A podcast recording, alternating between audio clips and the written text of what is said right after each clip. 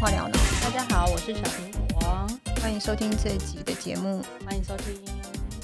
OK，好，催眠会让我把不该讲的都讲出来吗？反正之前在学颂播之前哦，嗯我有问过你是说催眠的课程，那后来我上网看过，那催眠的收费真的都很贵。对，然后我有问过我身边的朋友催眠的经验，嗯哼，然后他真的就是很强硬哦。他说他有三次催眠的经验，没有一次成功。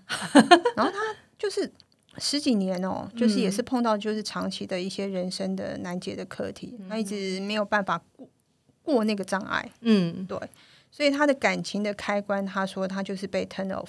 嗯对他就是很想透过催眠过程去寻找一些答案。嗯哼，对，但他的潜意识好像就一直抗拒。嗯所以他说对他没有用。嗯啊，我是很好奇啊，但我没有勇气尝试，就是胆小者误事。这一题我知道，呃，其实真的有蛮多人是因为他的意识很坚强，没有办法进入催眠的状态。其实这个跟你的放松能力有关系。就是我们上一集有讲到颂钵嘛，其实就是让你学放松。但是催眠其实一样是一样的概念，它必须要进入一个放松的状态，才可以就是进入催眠的状态。那你会觉得说放松不是很简单吗？你什么事都不想就是放松吗？No，其实不是。呃，要做到真正的放松，其实没有那么简单，因为就像是你。呃，在睡觉之前，你会进入睡眠状态的之前的那一段时间，它其实就是类似一个催尽快进入催眠状态的一个样子。对，那那个时候你如果做很多事情，那个专注力是在那个时候会上来，所以我们才是说你要进入到这种的状态的时候，催眠师他对你下指令才是会比较有用。但是很多人是在你清醒的时候，你是进不了这个状态，因为你没有办法让自己的心沉下来。嗯然后你心沉不下来的时候，你的专注力其实就上不来。对，那你其实做就是很简单的一个测试，就是你只要闭上眼睛，你是不是脑袋里面就开始有很多画面？你就开始想东西啊，这什么还没做啊？对对对对，然后那个哎，是不是火没关啊？啊，没错，对然后就是有很多画面就会出来，那个时候你的心思是杂乱的。所以催眠师为什么进不了？有时候你是你在听那些杂音，你根本没有在听催眠师在讲什么。对，没错，就是自己想自己的。对你自己想自己的，那当然催眠指令对你是没有用的啊，因为你完全没有办法遵照人家的指令在做事情。那你你进入状态是不可能的嘛，对不对？这一定的啊，我一定会想说你想干嘛，你想干嘛？对，而且你就会抗拒，因为很多人都是会天生就会先抗拒别人，你你没有办法完全的信赖一个人，对然后你什么他讲，他又不是你妈，他跟你讲什么你就听，你妈你也不一定会听啊，对不对？所以要找信任的嘛。对，我觉得信任是一另外一个基础，就是呃，你能不能放松是一个条件，再来就是你信不信任这个人是第第二个条件。所以要进入催眠状态，你说简单也很简单，说难也很难，因为现在的人比较不容易 open mind，这是真的。嗯，魔术表演那个一个那个好像弹个手指，然后那嗯个对方就被进入那个什么，可能就呈现催眠的状态嘛。这个是有可能的啊、这是 say 好的，这是一种表演。好，对拉低赛。好，那我我想问一下，就是催嗯眠有什么副作用吗？因为我有听过有人透过催眠看到了前世的画面啊。如果说是不是很好的，例如是说啊，可能被砍哦，嗯就是不是就走不出去啊，或者是很惨，对，类似像这种的，嗯，就是就像副作用吧。我一直想，嗯，我觉得一定会，一定会有这个感觉，但是这个是一个专业的催眠师，他应该要去避免的事情，就是他即便把你带到了你的前世，可能在一个战场上面，但是你发现催眠师如果一旦发现你现在身在战场，然后被杀了乱七八糟的时候，赶快要下另外一个指令，让你抽离那个那个现实。然后还要再做一个心理的治疗，就是呃，去把刚刚的那段记忆可能稍微再做一些处理。因为简单讲啊，其实真的很专业哦。催眠它是一个跟你潜意识沟通的方式。潜意识是什么？简单讲就是你的人真正的意思，就是你现在表面上看到的这些，你你在运作这个，其实都只是你脑袋里面的一个逻辑，但是这个逻辑来源是在你的潜意识里面。所以其实你从过去到现在，它这个累世的经验，这个经验只会储存在你的潜意识，你就像是一张系统晶片一样，就是你只你你现在这个肉身，你只是在运作你的你的设定好了这个人生，那这个设定其实就是你的潜意识里面运作这些累世的记忆，所以你整个人你只是把它这个系统呈现出来的状态。那我们透过催眠呢，就是进到你的潜意识里面去。去抓取你以前的记忆，你可能有某一段的记忆是对你的身心灵的现况造成影响的，所以我们说催眠到前世去看到你的前世，其实不是要你留在前世里面去了解你的前世做了什么事情，而是透过你前世的这些画面，然后来了解你真正现在这个问题到底是出在哪里，然后透过前世的一些。呃，还原或者是重塑你的前世经验，然后来治疗你的状况，然后就可以让你的现在的状况是被处理好的。嗯因为就是等于是修改你晶片里面的城市的 bug 嘛，对不对？那那这个 bug 被成被修修复了之后，其实你现在就不会再出现这个 bug，应该是这个概念。那我问一下哦，就是我有朋友就是会常会做梦，嗯，对，然后我就不会。啊，因为我吃，我可能就是有吃安眠药，还有就是睡眠已经很短了，所以要深层睡眠。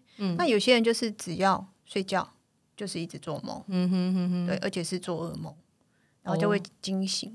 嗯，对，那频率很高，那可能是他的潜意识里面有过度紧张的状况，所以他就潜意识呃前呃前世什么什么的有关吗？呃，但是我觉得。在做潜意识的催眠的时候，你会发现他看到的前世不是他真正的前世啊！你怎么样去验证说这个前世就是你真正的前世？而是你可能是你创造出来的一个情境，让你觉得这是你的前世。嗯，太深奥了，就是很很诡异。就是你演了一出电影给自己看，然后你觉得那就是真的，嗯，但是它不一定是真的，嗯，它只是给你知道说，哦，你现在的状况对。它只是反映你当下，那你会一直做噩梦，有可能你当下现在的状况就是你有很过度紧张或是害怕、恐惧的情绪，嗯，然后他自己演成了一部电影，然后给你看，然后每天在追杀你，然后告诉你就是就是这么紧张啊，我每天都是活在这么水深火热里面。其实这个算是一个警告，没错，其实它就是在反映你内心的一些状态。因为当你在睡眠的时候，你的表意识是。是停止的嘛？就是你你你的表表意识关机了，所以潜意识它才有办法浮出来跟你说说话。那他跟你说说话，可能就是要跟你说一些事情，或者是反映你一些状态。但有些人他很就是他可能睡得不是那么熟，所以他的那个表那个潜意识的状态会很清楚。对，他就会处在这种类催眠的状态，他就会出现很多就是做梦的现象，内心的对。那这个就是内心的想法跑出来。他就他就是透过一部电影的方式来告诉你说，我现在就是很害怕、很恐惧啊，然后每天都压力很大。所以，如果我发现这样的问题的时候，其实你应该要正视的是说，哎，你最近是不是压力真的太大了？还是你会胡思乱想啊？然后你对你脑子里面一直创造、一直不断的创造被害者的情境，然后给自己说啊，我就是我就是没办法，我就是怎么样怎么样。这个就是自己。给自己建立的一个屏障，嗯对，所以我觉得，如果你有意识一点的话，你应该可以透过这个，你你潜意识发出的这些讯号，你去检视一下你自己身心的状态是不是出了什么问题。嗯嗯，OK，好，其实我一直很想要尝试催眠，嗯，对，但是我就觉得哈，就是啊，把不该讲的就随便讲这样子，但是我的主观意识哦，其实是很强烈的。也很容易抗拒，对对，然后有可能你在催眠的时候，我会想到是说啊，等一下晚餐要去吃什么？对，啊，衣服要不要晒啦？对，就是很多杂七杂八，或者是谁谁谁那天好像就是讲什么话，对，哎，就是很不爽或者干嘛的，就是很容易就是突然的晃神，或者是我就没有办法进入，就是说，哎，可能你要求的那个潜意识的状态，对，所以是说这个其实也是要。有那种很专业的催眠师，他是不是可以引导？就麦克熊啊，不要再想了。嗯，我觉得有时候是把催眠这件事情想的太过于应该要怎么样。但是其实我们的日常生活中，其实一直不断的在被催眠。你看了那么多的广告，哎，买买买买买买，这个都是一种催眠的指令。对，那就是植入潜意识，没错。那所以其实像小时候妈妈跟你说啊，那个这这个不可以怎么样，那个不可以怎么样，其实他都是在帮你植入一些信号。那这些信号其实就是催眠的指令嘛。对，那你你觉得说你没办法进入那个状态，你可能一开始进去你就开始想东想西，那是你也催眠了自己，觉得你就是会这样。对，对，所以、那当你当你把这些东西都放掉的时候，哎，其实你就是一个被催眠的状态啦，对不对？嗯所以我觉得没有这么那么难理解催眠这件事。有的人可能就是他他在真正在做治疗的时候，他进不去那个状态，可是你事后你可能已经进入那个状态了，你可能会去回想刚刚那个催眠师的指令是什么。对其实你就是慢慢在进入那个状态，不是当下反应，而是你后续可能会发生效用。嗯，对，其实不是不一定说一定是怎么样的一个样子，对，嗯，但是我觉得对你有效的方式就是有效。嗯，对我我的我的建议是这样啦。像我那个朋友不是有三次催眠的经验嘛，嗯嗯这个可能对他就终身无效吧。因为他已经哦开始对自己产生一个潜意识的因子，就是说啊，这这个就对我没效，对，因为你也不愿意再去改变这个设定了嘛。如果你重新改变这个设定，认为说啊，我可能对这个东西是有效，我会有反应，嗯我会怎么样怎么样，我可以接受这样的东西的时候，嗯其实它就有效啦，对不对？还有另外一个朋友，他就是说好像就是在做一场梦，嗯，嗯。对，那算有没有成功，他也不知道，他就说就感觉好像在看你说的就看电影一样，嗯。对。然后他就是在追什么东西啊，嗯然后就是在笑啊什么的，嗯，那让我想到那个周星驰的电影，反正就对，就这样。所以有的人演的是喜剧，没有他，他讲说他类似像这种画面啊，我自己把它养就想成喜剧这样子，对啊。那但是因为我自己本身也没有去经验催眠嘛，嗯或是体验，那你可以分享一下，就是说，哎，你有朋友或者是你自身的体验吗？嗯嗯嗯，有。我觉得先讲一个概念，就是催眠状态，它不一定是会看到画面，有时候你可能是感觉，嗯，有可能你你觉得你是感觉到那个感觉，但是你不一定会有很鲜明的画面，好像真的在你眼前放电影的那种感觉，因为每个人对于感官的体验是不一样的，每个人反应的方式不一样，所以有的人他可能觉得他没看到画面就是没被催眠，哎、no 不是这样子，对我分享一个呃我真实操作过的一个个案，他比较特别的是啊，他的爸爸。嗯，常常都很忙，就是小时候其实爸爸都不在身边，然后从小妈妈都是虐待他，就是很可怕的虐待，没事就会打他，真的他就是一个受虐儿。对，所以他从小就没有得到很足够的安全感。到了现在，他已经五十多岁了哦、他有很严重的忧郁症。那个原因就是与来自于他小时候那个样子，他到现在还是长了一副像没长大的样子。他的思想还有他表现情绪的方式，都像是一个小孩一样，因为他就是一直停留在他小时候的那个过去，一直没有长大。他只要天一黑，他就开始害怕，然后他就每天每天在那边抖抖抖。即便他现在的人生，他可能就有一个老公、有小孩这样子的状态，他还是一样，那个心理状态是走不出去的。所以他有很严重，有有一阵子他，甚至就是在家里，就是家人都会很害怕，说他是不是又要呃发生什么事情啊？会不会要自杀啊？什么？就是情绪很失控的状态。他常常都觉得他快死了，然后，但是他呃，他解决他情绪的方式，他就去跑去公庙。对然后求神问佛，然后他就觉得说啊，有神的力量就可以保护他，因为神一定比爸爸妈妈还要大，对，对，所以他就觉得他就求神保护他，以至于他有一点走火入魔的概念，就是他会信神大过于相信任何一切的事情，嗯对，然后就是后来有一些有有有个机缘啦，就是对。认识他，然后他也知道说我有在学催眠，他就呃应应该也对我有有信任感，所以他就觉得说请我帮他试试看，就是可因为我们那时候学的是元成功啊什么的，然后就呃他就希望说，哎，他是不是想要看看他元成功里面有什么？但是那一次带元成功，元成功是就是看到你你的财库，哦你一个人的财库，你的生命花园，就是你你这个人的房子长什么样子。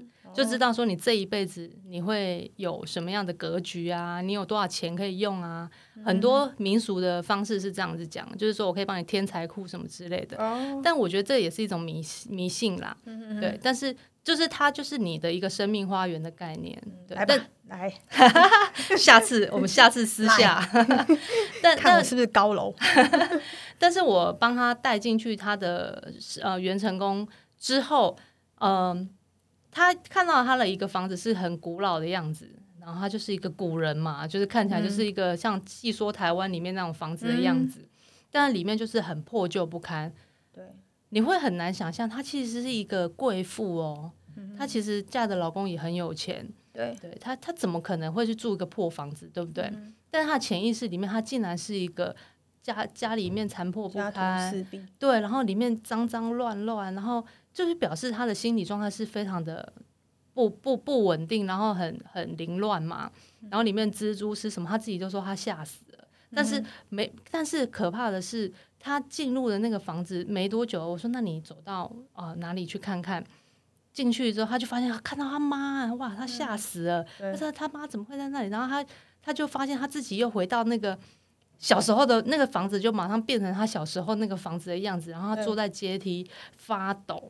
然后他他就听到他妈妈又又在叫他，又想要打他，然后他就躲躲在阶梯的旁边缩在一边，然后他他就远远的看着他爸要回来了，哇，他整个人就是爆哭，在当下他整个情绪就崩溃爆哭，他没有办法克制自己，嗯，对，那你你你当下呢做什么指令吗？就赶快把。把他的现在的一切的现况，然后转换一个场景，然后把他爸爸变得超大、超大、超大，他就就是他的爸爸已经在保护他了，然后他爸爸把他抱在怀里，然后跟他说他很爱他，你不用担心，有爸爸在，没有事的，对。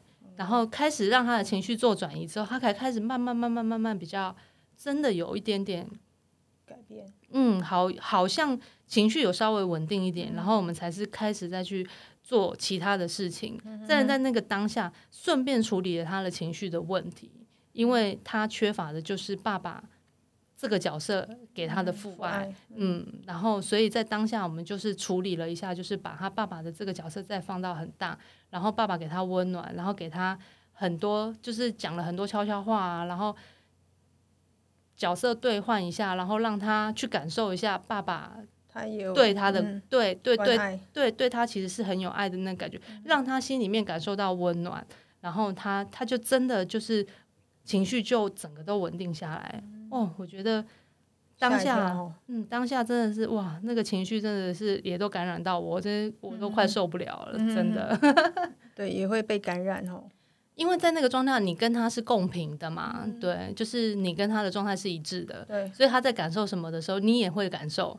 对，我觉得我我我可能会会有这样子的感觉，嗯，对，但所以我觉得，呃，进入催眠是有去处理到他的问题，我觉得对我来讲真的是一一个很好的鼓励，对，然后我在当下也解决了他一些问题，然后当然也就是把他再做一些新的设定，让他对于人生的看法比较不一样。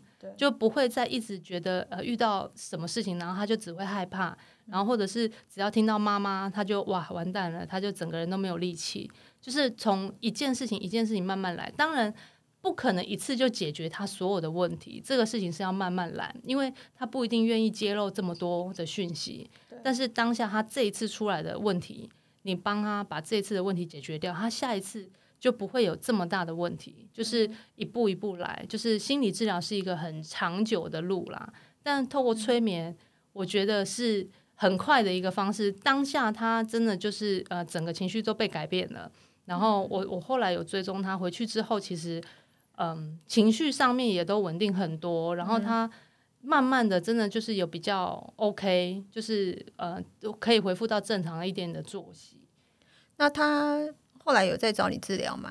哦，后来就没有，对，因为后来我们就是各忙各的，然后他他也比较忙，对，因为他现在就是也比较稳定一点，所以他就是有比较正常的事情要做了，对，所以就后来就没有再约。但是我觉得这是一个很特别的经验，他也不太可能一次就解决，当然，当然，对，因为人的问题这么多，他会再复发吗？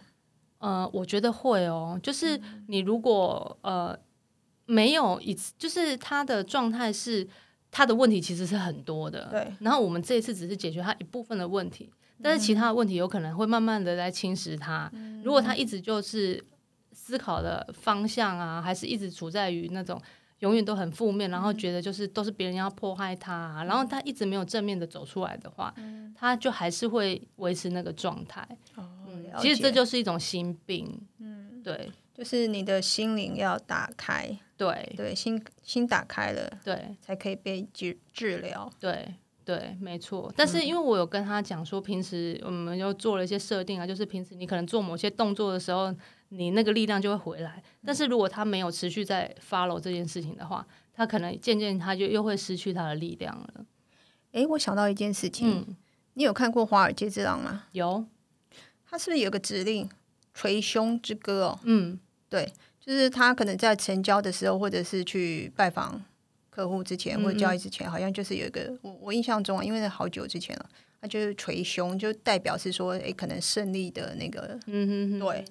就是一个一个象征，嗯，对，嗯，没错啊，类似像你就是他可能就是有负面情绪的时候，你就是给他植入一个，例如潜意识或者什么的，就叫他是说，哎，你可能有一个手势或者什么的，对对，去做，没错没错，对，其实有很多身体的动作都可以连带做一些设定啦，所以我们有时候。你你常常你会发现说，哎，你可能开心的时候你会特别做哪个动作，对，然后你难过的时候你可能做哪个动作，这这个都是可以被设定的，嗯，了解，好，但最主要就是呃，还有就是让催眠者哦，就是不在催眠中受伤，嗯，对，因为我觉得这件事情很重要。我知道有些被催眠的，他其实是回去的时候，嗯，他反而状况是他本来就是还好，嗯，但是他状况很严重。对，有的我还有听过，有有的是接近就是很疯狂，有点对，甚至神志不清的状况。哦，那那个就很糟糕的经验。但他那个好像是集体催眠的。哦，集体比较容易出现这个问题，因为每个人对指令的反应不一样。对对，那催眠师他当然没有办法兼顾到每个人的状态，所以我觉得如果要做催眠，最好是一对一。对，因为。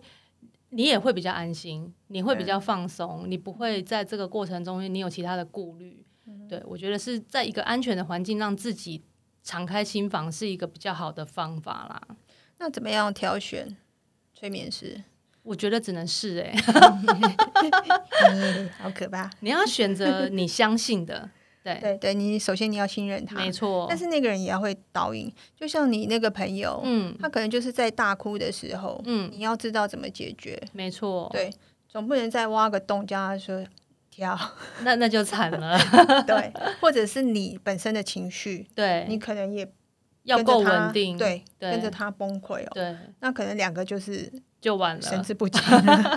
对，所以这个这个是一个很重要的训练，就是催眠师自己本身的心理指数要够强，也不能容易被他们这种情绪给煽动。嗯，对，你可以有同理心，但是你不可以受到他的影响。对，要不然很容易就陷在那个很痛苦对里面。对，OK，我觉得就是呃，还蛮开心的，对你那个朋友嗯有帮助，我觉得这很重要。我我也觉得很开心哎。对啊。要不然他可能就是在那个 moment，或者是说之后，可能他又想不开或干嘛的。对，那起码他有一一些就是释怀。嗯嗯，对，我觉得这很重要。对，也有帮助到他。对对。但是你有时候你会发现啊，就是他一直都在经历不顺的人，或者是他一直都在经历痛苦的人，他不相信有好运。嗯我觉得这个是是他的很深的执念。嗯，所以我觉得这个改变没有那么快，但是他从一点点一点点小幸运开始累积，他就会对自己有越来越大的信心。嗯嗯